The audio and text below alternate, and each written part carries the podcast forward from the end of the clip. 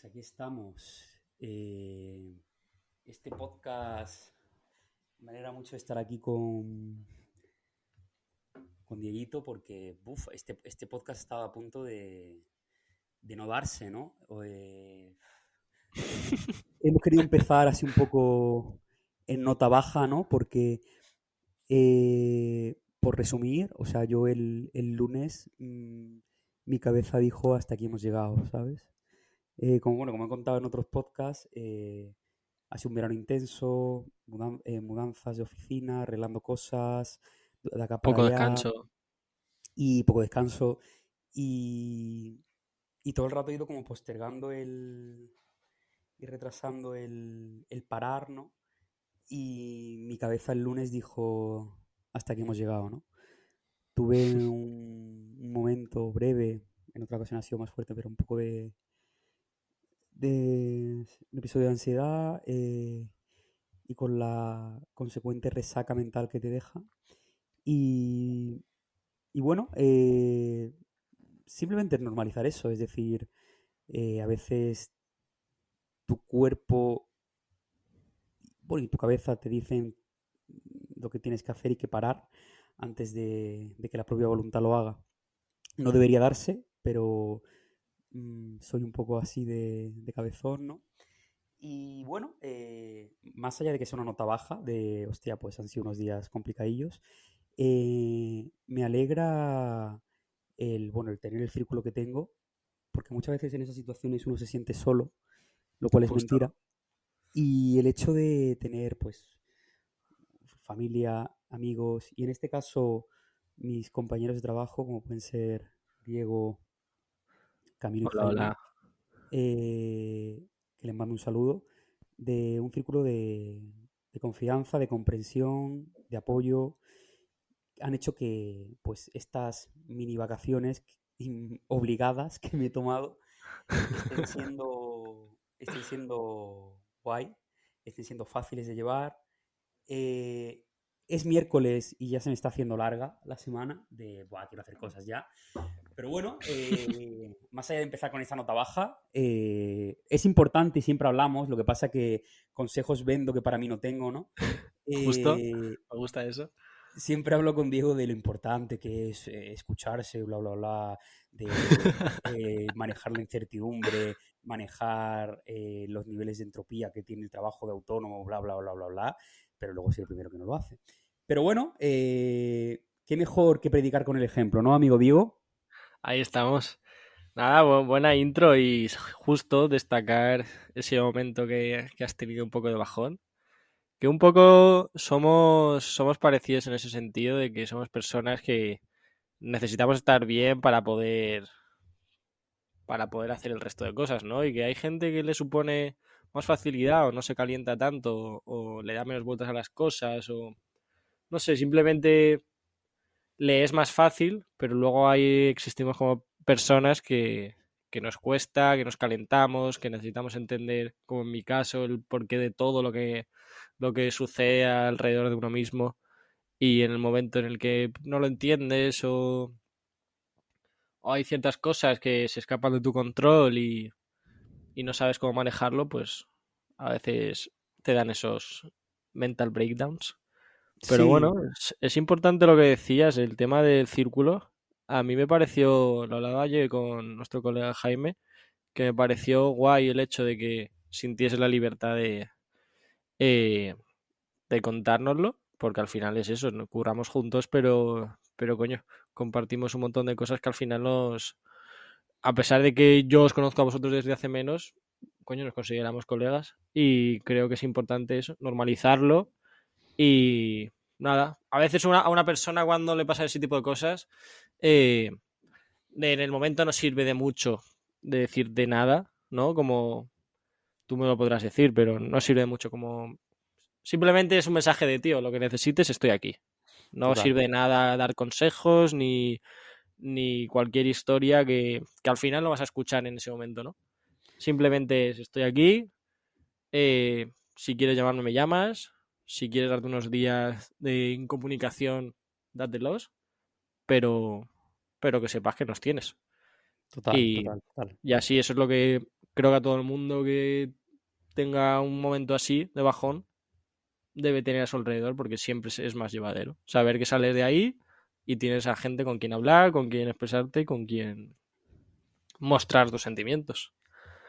Pues sí, nada. Pues, es pues total, interesante. Pues te doy las gracias de nuevo. Eh, si hoy estoy un poco más así hablando bajito, eh, simplemente que estoy Siempre hablas bajito. ¿eh? bastante chill. Y, y nada, eh, vamos a cambiar de ritmo para este podcast, como si fuésemos una canción así de Travis Scott, que dices, "Hostia, ¿cómo han cambiado de tema? Somos, bueno, yo soy Pablo Sísife, al otro lado está Diego Valiente, Hola, hola.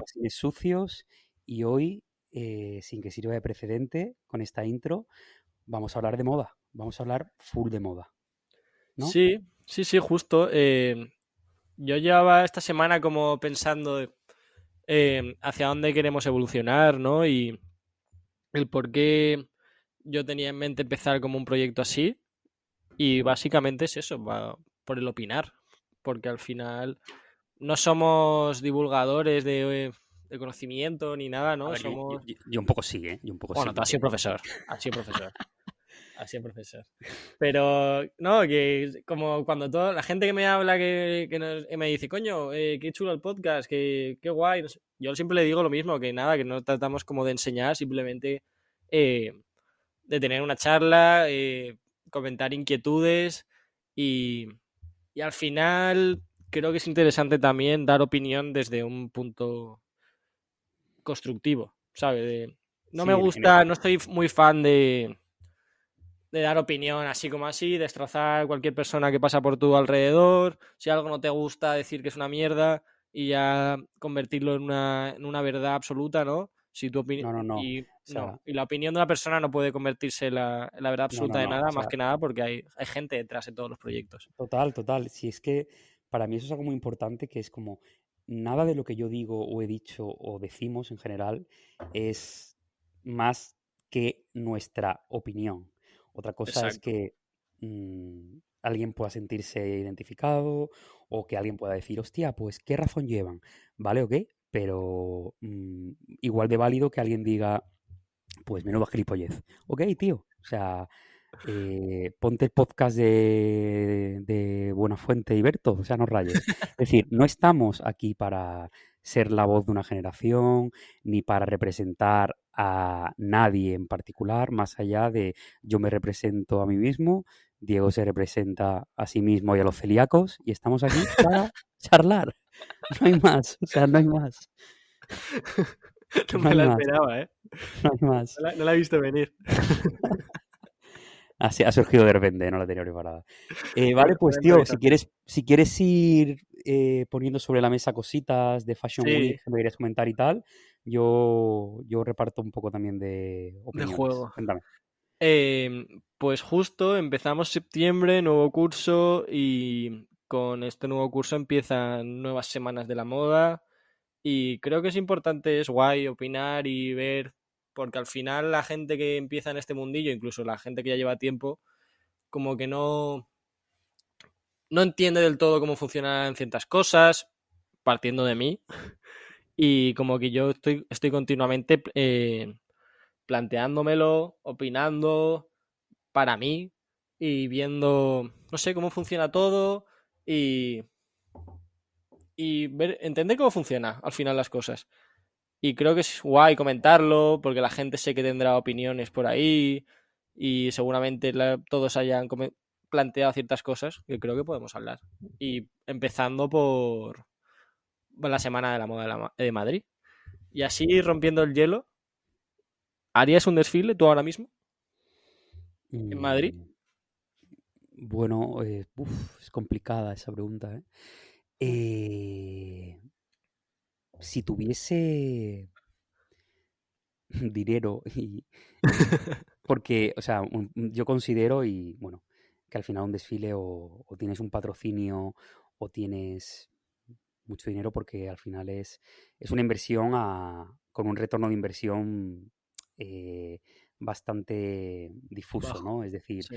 es una acción de marca, pero no puedes ver un retorno de inversión total de voy a recuperar este dinero de tal manera. Entonces... Muy indirecto, ¿no? respondiendo a tu pregunta, pues me encantaría, obviamente, pero mm, no, no creo que se dé las circunstancias por lo que te digo. Eh, considero que las maneras de desfilar, a lo mejor en Madrid o nacional, están muy acotadas a nivel de pues tener que desfilar en IFEMA y tal, que me parece pues mm, IFEMA es un poco el purgatorio, es decir, no es el infierno del todo, pero, pero están pasando cosas, ¿no? Entonces, acotarme a eso me da un poco de, no respeto, sino que no me siento, no me sentiría cómodo. Y luego es verdad que hay mucha gente que se lo monta súper guay, que desfila en sitios súper chulos por la ciudad, siendo Madrid una ciudad que me encanta, que creo que, muy, que es muy guay, pero claro, mm, tendrían que darse un montón de, circunstancias y casuísticas de, vale, eh, puedo hacerlo, eh, me van a, o sea, me van a dejar pasta o, va a ser una colaboración con tal marca, bla, bla, bla, pues genial. A nivel ego y a nivel mm, personal es algo que me encantaría. Es decir, me, no voy a engañar a nadie, pero a nivel empresario o a nivel persona eh, que se dedica o que tiene un negocio, me cuesta, me cuesta verlo como algo factible, ¿sabes? Pero ya te digo, a nivel ego, ¡puf! Sería la persona más insoportable del mundo durante por lo menos, más aún, ¿sabes? Por lo menos durante dos semanas, ¿sabes? O sea, uff, sería un ego trip bastante tocho, ¿eh? Pero no, no creo, o sea, a futuro me, me, fliparía, pero ya digo que como premio hacia mí mismo, ¿sabes? Ya.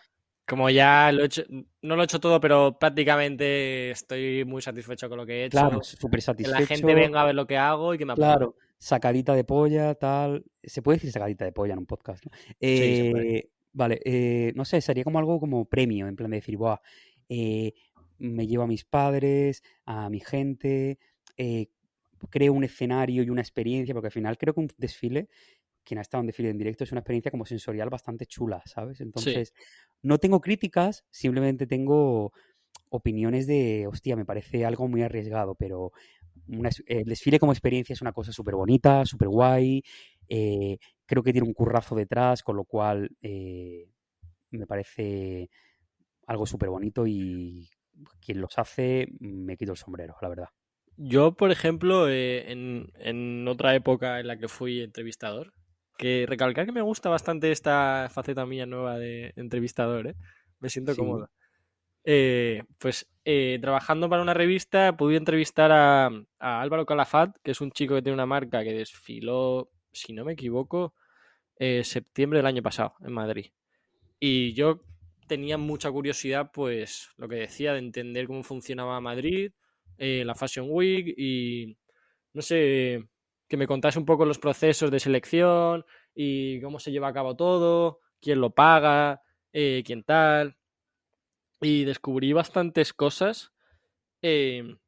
Y claro, él me decía que estaría guapísimo hacer un desfile, pues eso, de repente en, una, en un piso de estos antiguos de Madrid, estos que tienen son un recorrido entero, que pues de repente Valenciaga te hace uno por ahí, ¿no? Pero dice, claro, hacer un desfile de forma autónoma, igual te colocas en 50k de gastos o cosas así.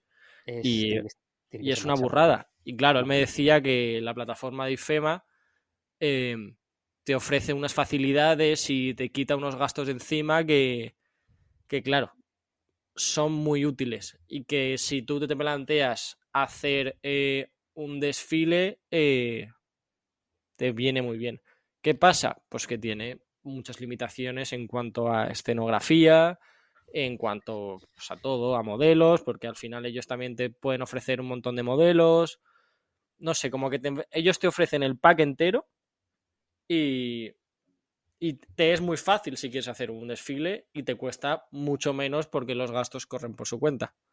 Entonces, creo que no todos, tengo entendido que no todos, no recuerdo ahora exactamente cuáles no, pero sé que una parte bien gorda de que eh, si lo hicieses de forma eh, autónoma tendrías que, eh, tendrías que pagarlo tú, pues ellos lo, los cubren. Y creo que en ese sentido es guay. ¿Qué pasa? Pues que al final la gente que lleva IFEMA, pues todos sabemos, ¿no? Que es una gente bastante ya mayor y que, y que bueno, que podría tener una renovación bastante chula. Creo que están pasando cosas eh, interesantes en España que, que, podría darse un evento más, más llamativo, más atractivo. Por eso. Sí, sí es que mmm, para mí lo que tú dices, o sea, al final dan unas condiciones que. Que, que te limitan. Que te limitan. Sí, porque, o sea, a mí me gusta mucho, lo que más valoro, es decir, todo esto es es decir, cada uno tiene sus razones, obviamente, y ahí no entramos. Como he dicho al principio, son opiniones. Pero eh, todas estas nuevas eh, marcas, o estas nuevas, incluso marcas que ya tienen recorrido, pero que apuestan por con ayudas o incluso con el no sé si con la Comunidad de Madrid o Ayuntamiento de poder utilizar eh, sitios emblemáticos de Madrid para sus desfiles, eso me parece súper guay. A mí lo que. Porque el simple hecho de estar en un paraje o en un entorno enriquecedor eh, hace que, cambie completamente la movida. Es decir, IFEMA al final Suma es, la experiencia. es un palacio de ferias y el hecho de que una semana eh, tengas pues desfiles de moda, la semana siguiente tengas una feria de comidas, la otra, es decir, es, es todo muy, o sea, es, cero aspiracional. Entonces, mm, es muy guay, obviamente, que la gente tenga esa plataforma, esa oportunidad,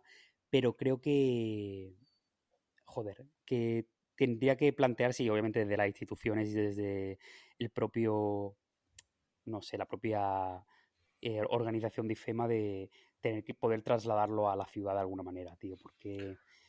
Mm, sí, porque te quita parte de, la experiencia.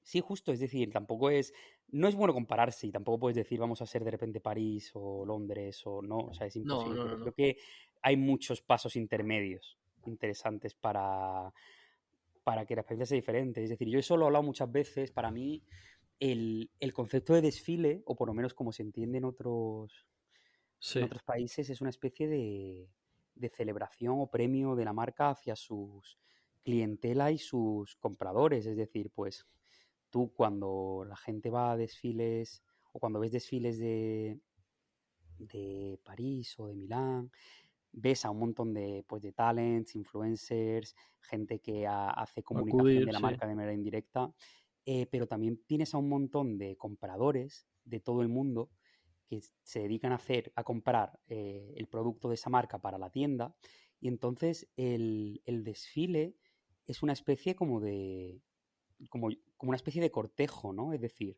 Justo. estás introduciendo en los códigos de tu marca eh, de una manera eh, brutal, les estás como eh, cegando. Y... Es como el PDF que le pasarías de normal. Claro, claro.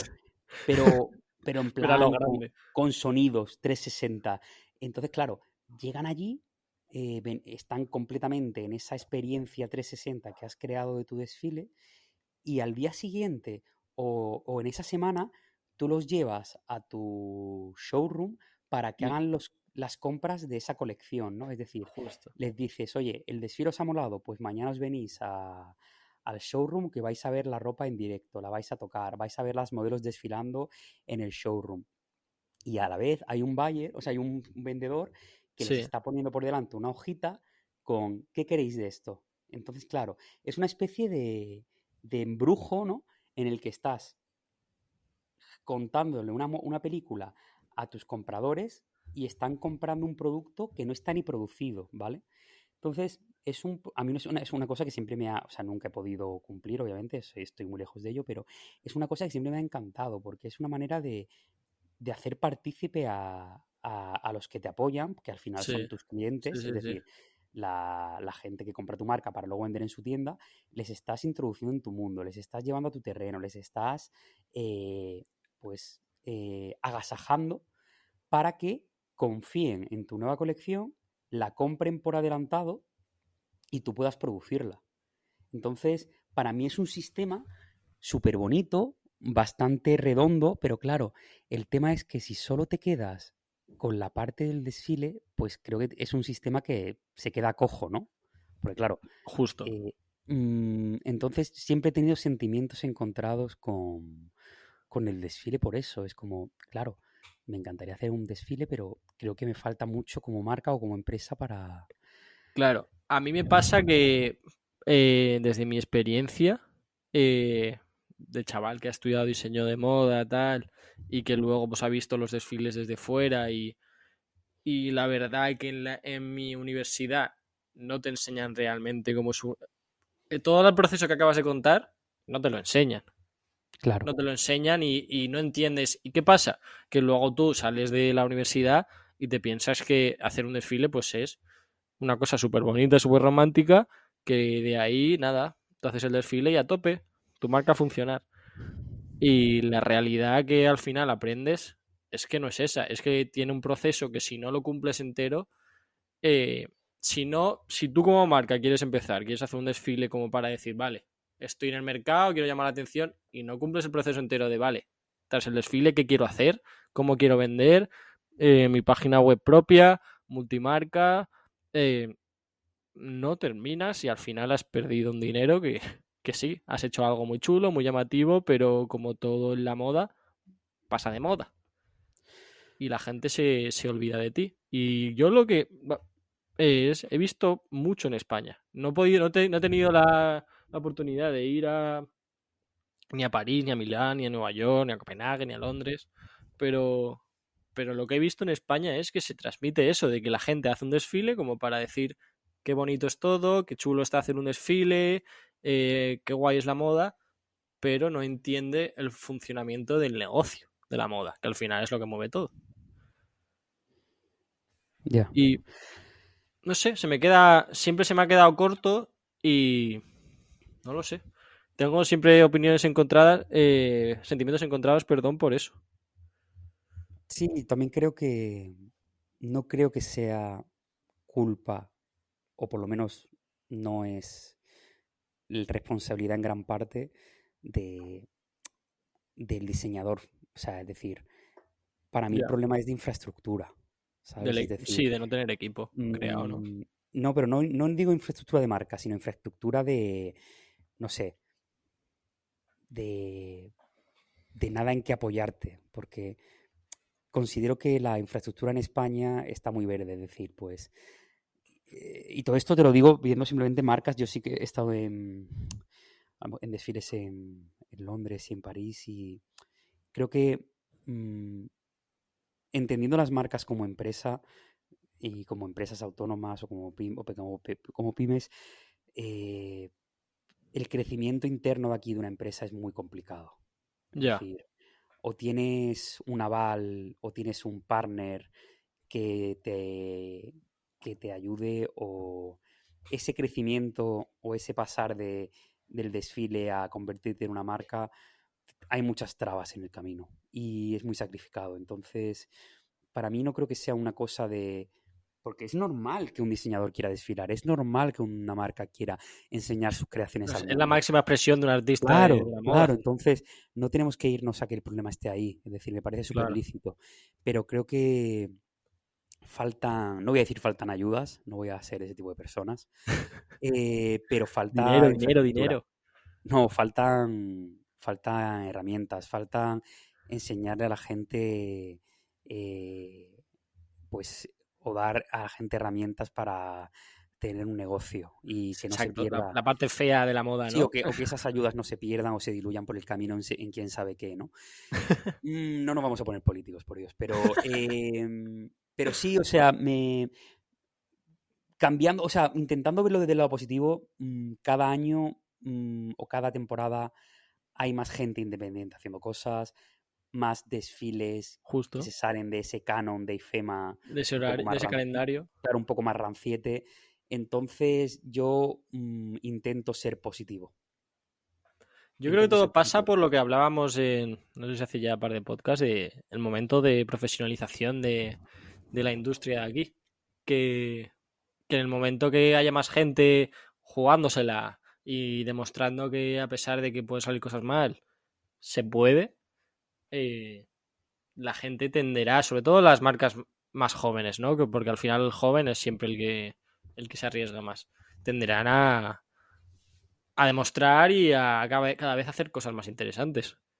Sí, y también que, siendo, si- siendo honestos, el componente de riesgo no se va a perder y también es parte de lo divertido, ¿no? Es decir, Sí, mm, el que, el que no quiera morir, que no nazca, ¿sabes? Es decir, Te digo bajito ahora.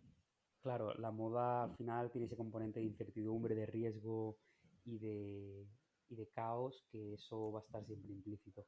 El tema Justo. es intentar manejar lo suficiente como para no pegarte la eh, full equip, ¿no?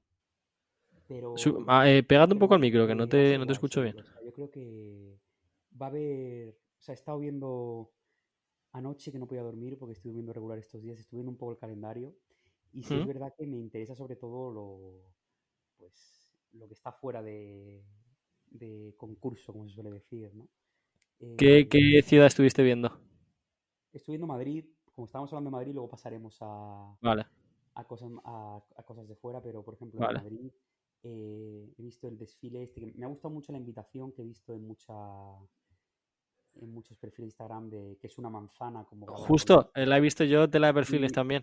de una marca que se llama Eva Evade, House sí. que me parece es bastante, o sea, me parece bastante guay, ¿eh? O sea, lo que hace me parece bastante fresco, me parece diferente, me interesa, me eh, sin ser, me refiero sin, sin entender yo, bueno, o sin compartir esa, esa estética, me interesa muchísimo esa, eh, esa visión de la feminidad, de, Es guay. de, de la artesanía, de lo clásico, eh, re- con un twist, ¿no? Me parece como muy, muy divertido y me llama la atención y tengo ganas de, de ver eso. Luego de en Ego tengo curiosidad por, bueno, eh, no sé cómo se llama este año, pero bueno, todo este rollo de, ¿sabes? Lo que te digo, ¿no? No sé si es Sí. Ego, no sé si es Ego, no sé si es Mercedes Samsung, no sé qué. idea, pero bueno, en general eh, siempre ahí pues ves propuestas que no conoces, que son frescas y que, que bueno, te dan una... Para mí es la parte de IFEMA más interesante, de hecho. Claro, es que al final... eh, o sea, eh, voy a abrir el calendario, tío, vamos a ser este tipo de personas, es decir... eh, Pégate un poco al micro, porfa. Voy, voy, voy, perdón. El calendario, el tema de, de IFEMA, tío, es como lo típico de aforo, de discoteca, de cuando salga gente podréis entrar. Pues es esa sensación de, de Fashion Week, es decir, ves gente que lo, lo mismo tienen un público de la hostia y no lo sabemos, pero que dices, ¿y esta gente tiene que tener otra vez un desfile para contar exactamente lo mismo? Exacto.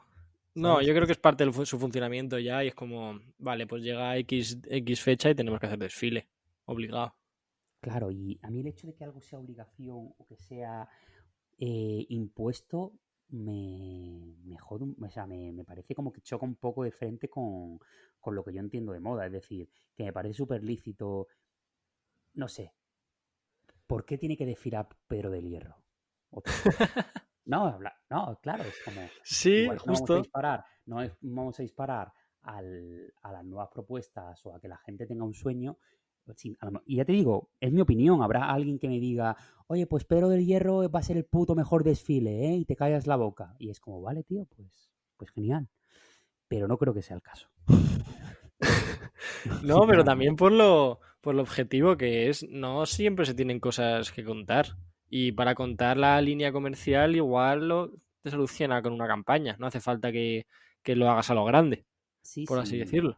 si, a- eh, por ejemplo, fuera, no sé si era, creo que fue Craig Green, que es un diseñador que desfila en, en Londres, si no me equivoco, creo que ha desfilado también alguna vez en Milán, pero No es un diseñador como bastante avant-garde, que tiene una propuesta propia muy loca, que juega con volúmenes y con siluetas bastante, o sea, es una locura, ¿vale? Pues Vale.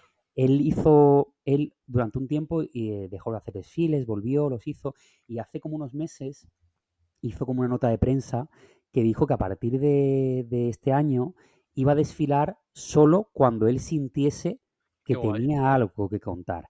Que Qué esa guay. mierda de cada seis meses tener que hacer un desfile por cojones, pues que no iba con él Qué guay. que no iba con él y que él haya sentido durante los últimos años la presión de cada seis meses eh, tener que traer algo nuevo y él también siendo una marca que, que es bastante, mm, o sea, que tiene un, un discurso bastante continuista Sí. y que lo nuevo siempre se parece a lo anterior, es como amplía el discurso pero no cancela lo anterior, entonces él sentía como que no tenía cada seis meses que traer códigos nuevos o nuevos materiales o nuevas propuestas. Entonces, Sí. y que insisto, eh, lo han hecho muchos. Alaya en los 90 lo hacía. Alaya desfilaba, pues, cuando les salía de los huevos y lo que tenía era su oficina y su atelier, que podían ir clientes, que presentaba colecciones en petit comité, pero que ese, esa especie de carrera armamentística de cada seis meses tener que romper, ser disruptivo, eh, ser encima, tener un momento viral para redes, creo que, creo que es más eh, perjudicial que beneficioso para una marca. Justo. Para mí se asemeja eh, a, a la música. Un cantante no. Es, es raro que saque todos los años un disco y que siempre el disco sea el máximo y sea su mejor disco cada año. Es más interesante cuando hay un cantante que, que te saca un disco cuando siente que tiene cosas que contar, después de un tiempo de estar parado y estar descansando o ha mantenido música o tal, sus números siguen, pero cada dos años, de repente cada uno, de repente cada tres, es más interesante que veas esa propuesta que, porque al final, eh, siendo románticos es arte, ¿no? Y no siempre el arte está todo el mundo inspirado.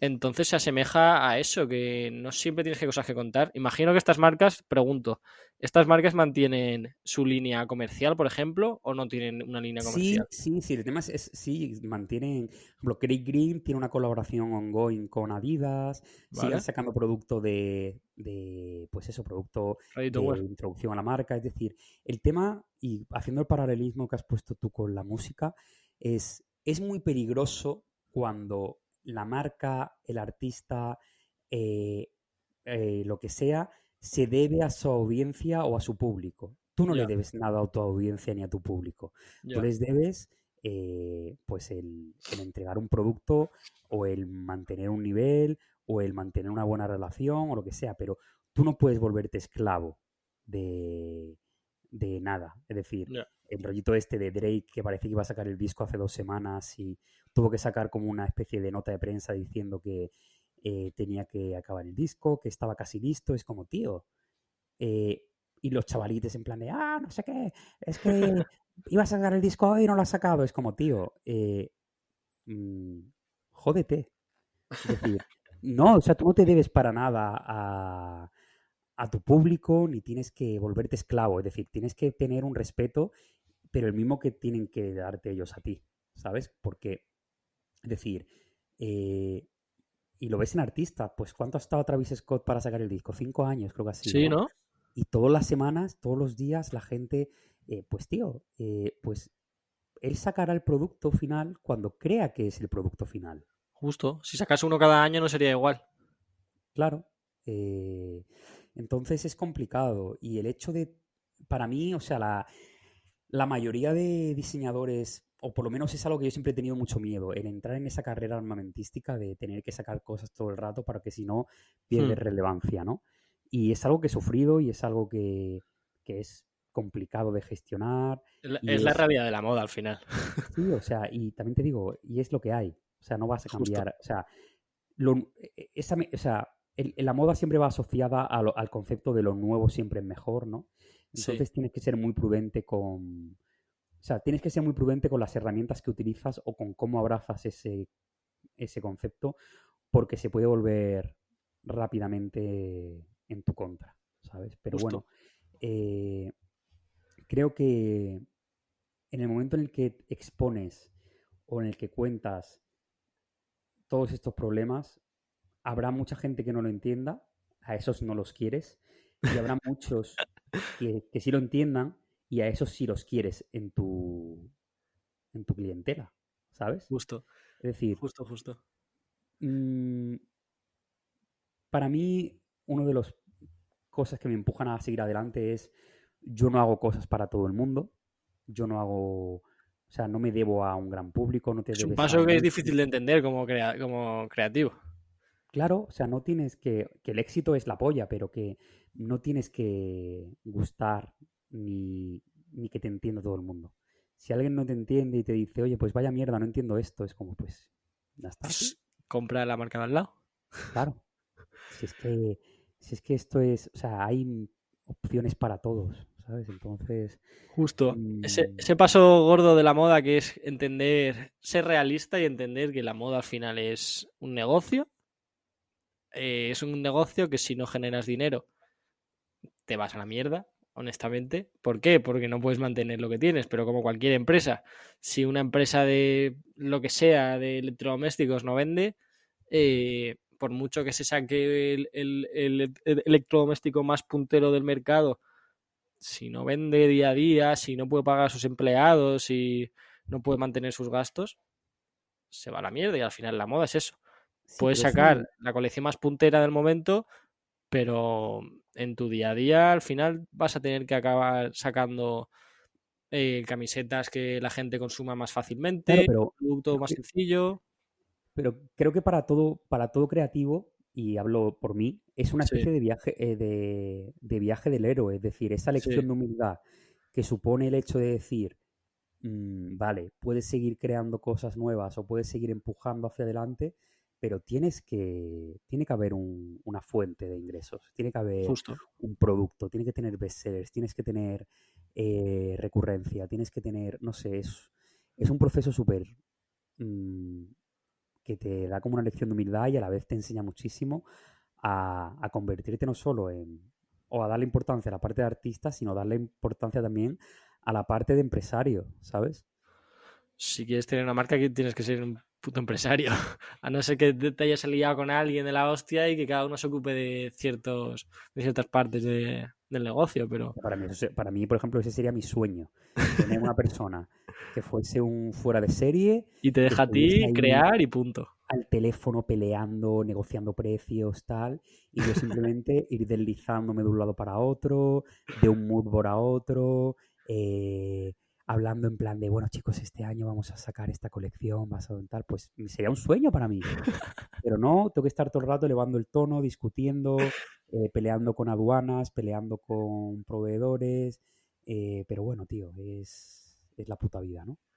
Justo, a veces tienes que vender camisetas del Cristo, ¿no? Y luego pues tienes que sacar... Y me, flipan, y me flipan. Y, luego pues sacar una chaqueta que ponga matador en la espalda. Claro, y es, el tema, o lo interesante es, para mí lo más guay de todo esto es, desde el producto de entrada hasta el más tocho, tiene que estar al mismo nivel, ¿sabes?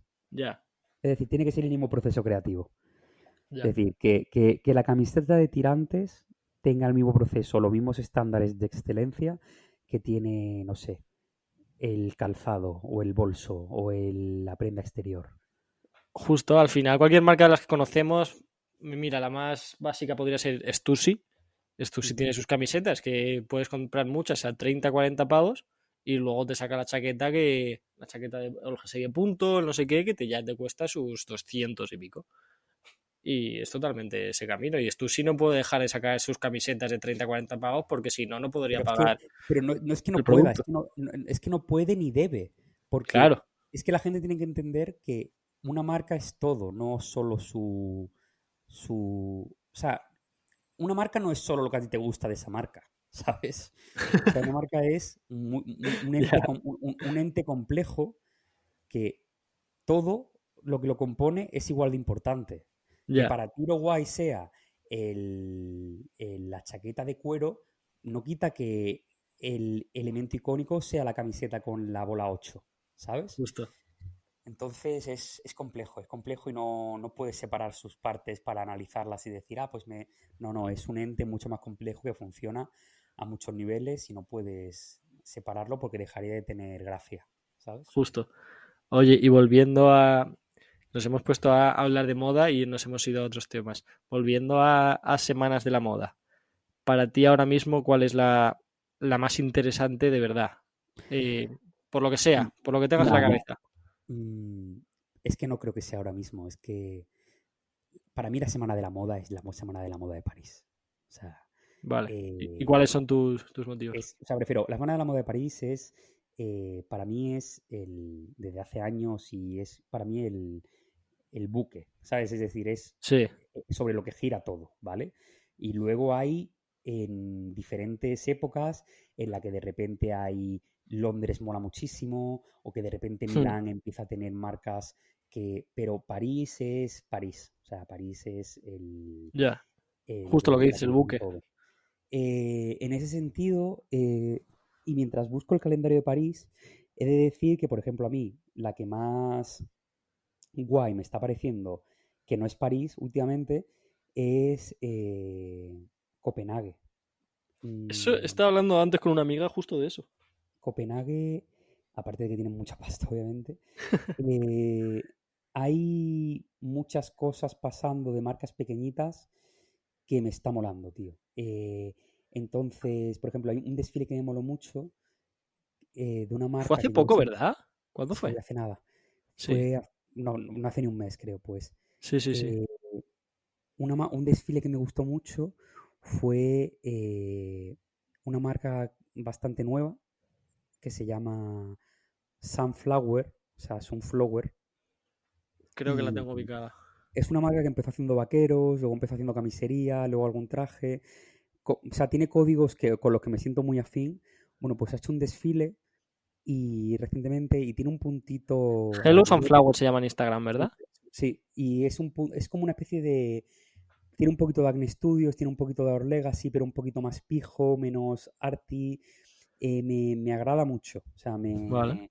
me gusta mucho y eso a mí marca, o sea, Copenhague me parece fresca, o sea, me parece que tiene mucho... Tiene un punto de Londres y otro de, de París, ¿no? Sí, tiene, o dirías? sea, sobre todo que, que tiene ese punto de, de novedad, ¿no? Que París al final son marcas asentadas. Por ejemplo, tengo aquí el calendario de Fashion Week. Justo por eso, porque en París al final sí, están las marcas como más lujosas, pero a veces eso, como un Copenhague, de repente te ves a alguien como esta marca que dices, coño, ¿de dónde has salido? Claro, pero es que de repente en París tienes, ya te digo que en París tienes a todo el mundo. Obviamente aquí, pues, en París tienes Vaquera, que es súper guay. En París tienes ahora Peter Du, que es un diseñador de, de Nueva York, que desfilaba en. Nueva York y Hmm, que ahora es el nuevo director creativo de Helmut Lang, hmm. que ahora desfila en, en París. No lo sabía. Eh, tienes. ¿Qué más tienes así, guay? Bueno, tienes Marni, tienes The Row, tienes Kugesh, que es una marca que me flipa. eh, tienes Paco Rabanne, que ahora es solo Rabanne. Ah, mira, Paloma Gul va a desfilar en París. Es decir, París es una salvajada. París es una chalaura. París. mm, yo, bueno, lo hablaba contigo. Sí. eh, me, mi intención, o sea, me gustaría, yo quiero poder hacer algo en algún momento en París. Eh, bueno, lo yo he quiero primero, antes de hacer algo o lo que sea, desde luego quiero ir. Quiero entender Desfila- cómo funciona aquello. Acne Studios desfila en París. O sea, lo bueno de París es que hay un montón de marcas de fuera que han elegido París como su base para contar su movida, ¿vale? Entonces, pues Acne Studios, que es una marca eh, sueca, pues desfila en París y tiene su headquarter también en París. Es decir, bueno, Copernic, que es la polla, eh, Sí. también está en París. Es decir, París para mí es todo. O sea, es. Lo que pasa que luego es verdad que hay un montón de marcas noveles que me hacen mucha gracia que están en otros sitios. Es decir, pues, como he dicho, en Copenhague hay muchas marcas como Sunflower, como Gani, que me molan mucho. En Milán está. Milán no es tan mm, tocha como París, ¿verdad? No, ni de coña.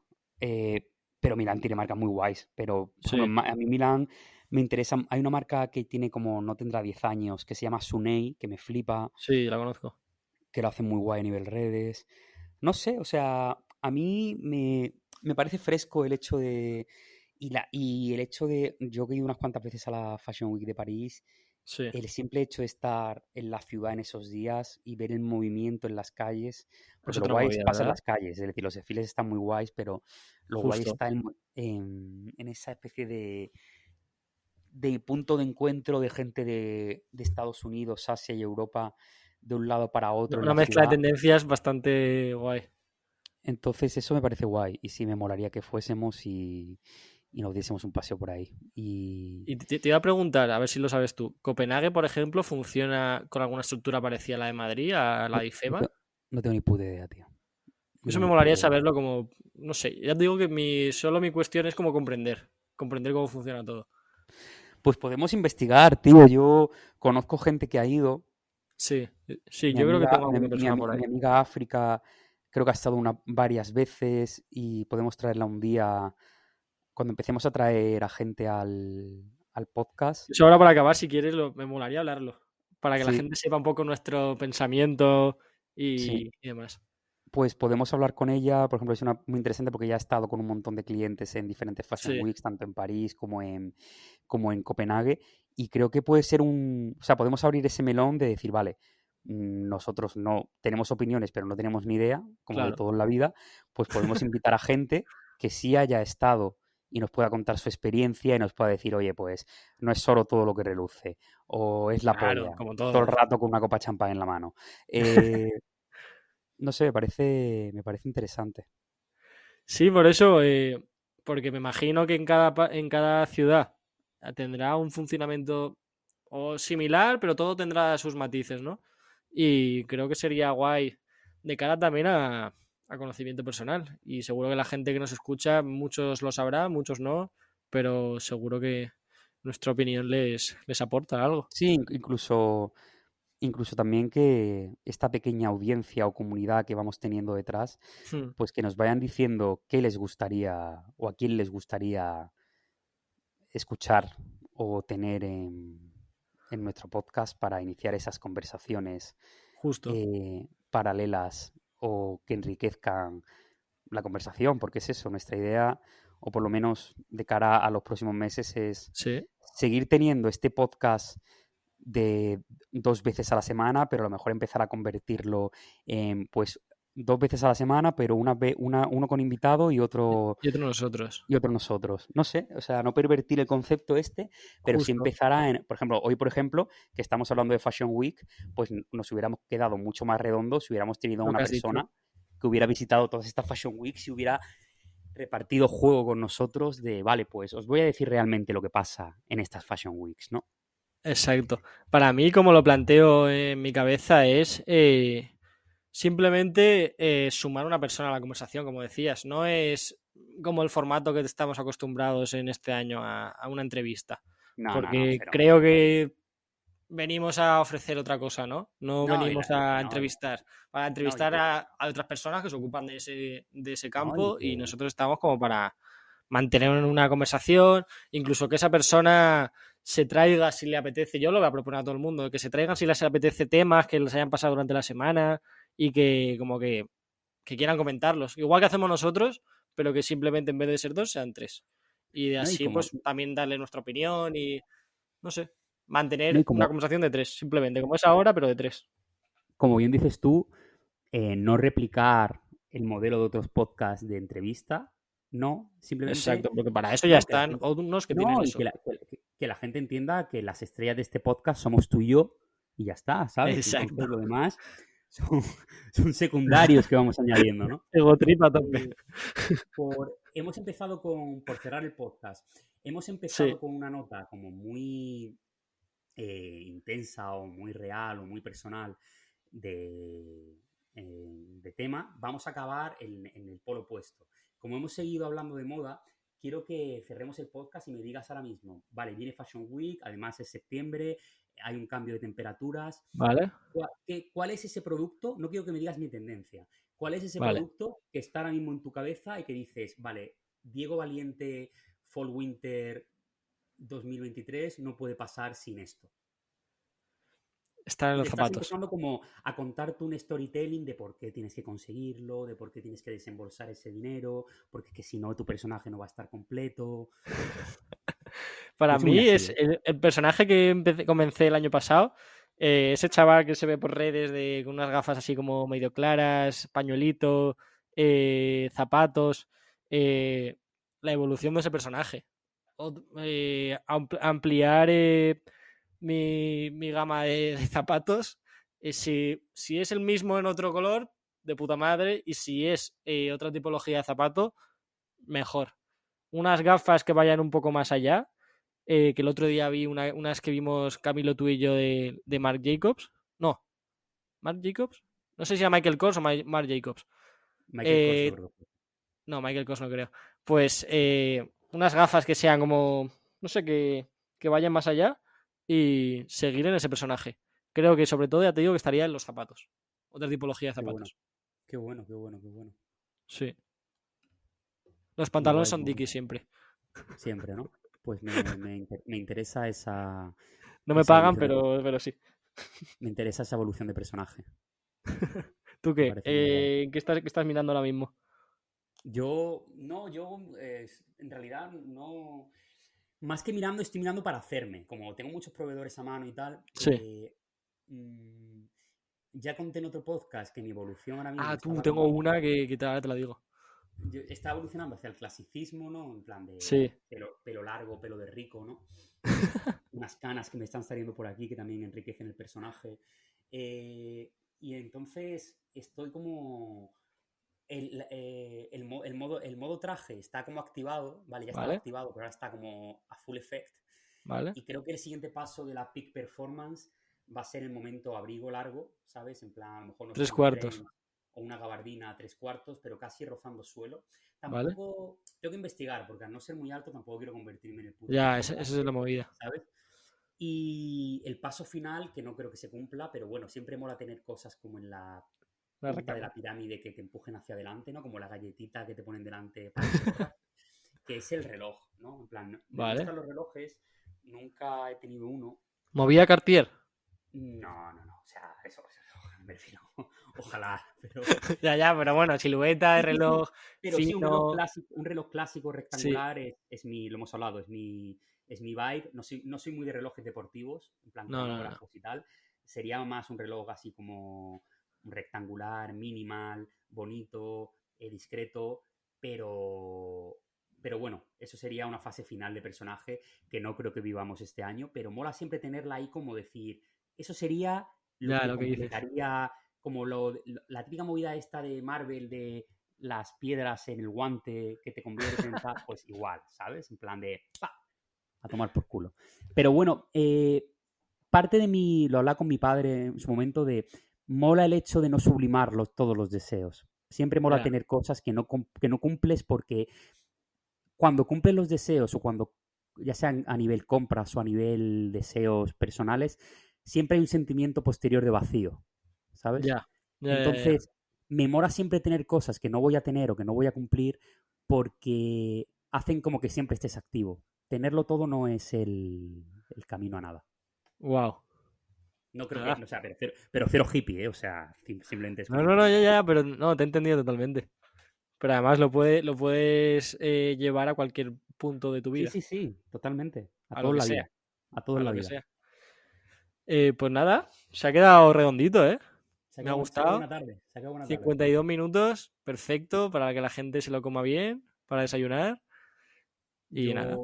yo voy a seguir con mi semana de, De relax. descanso y reposo, relax. Eh, y nada, eh, te mando un abrazo enorme. Otro para ti. Eh, un abrazo a todos los que nos están escuchando. Y muchas gracias a todos. Muchas gracias a todos. Vamos hablando, ¿vale, Diego? Venga, besitos. Abrazo enorme. Hasta luego.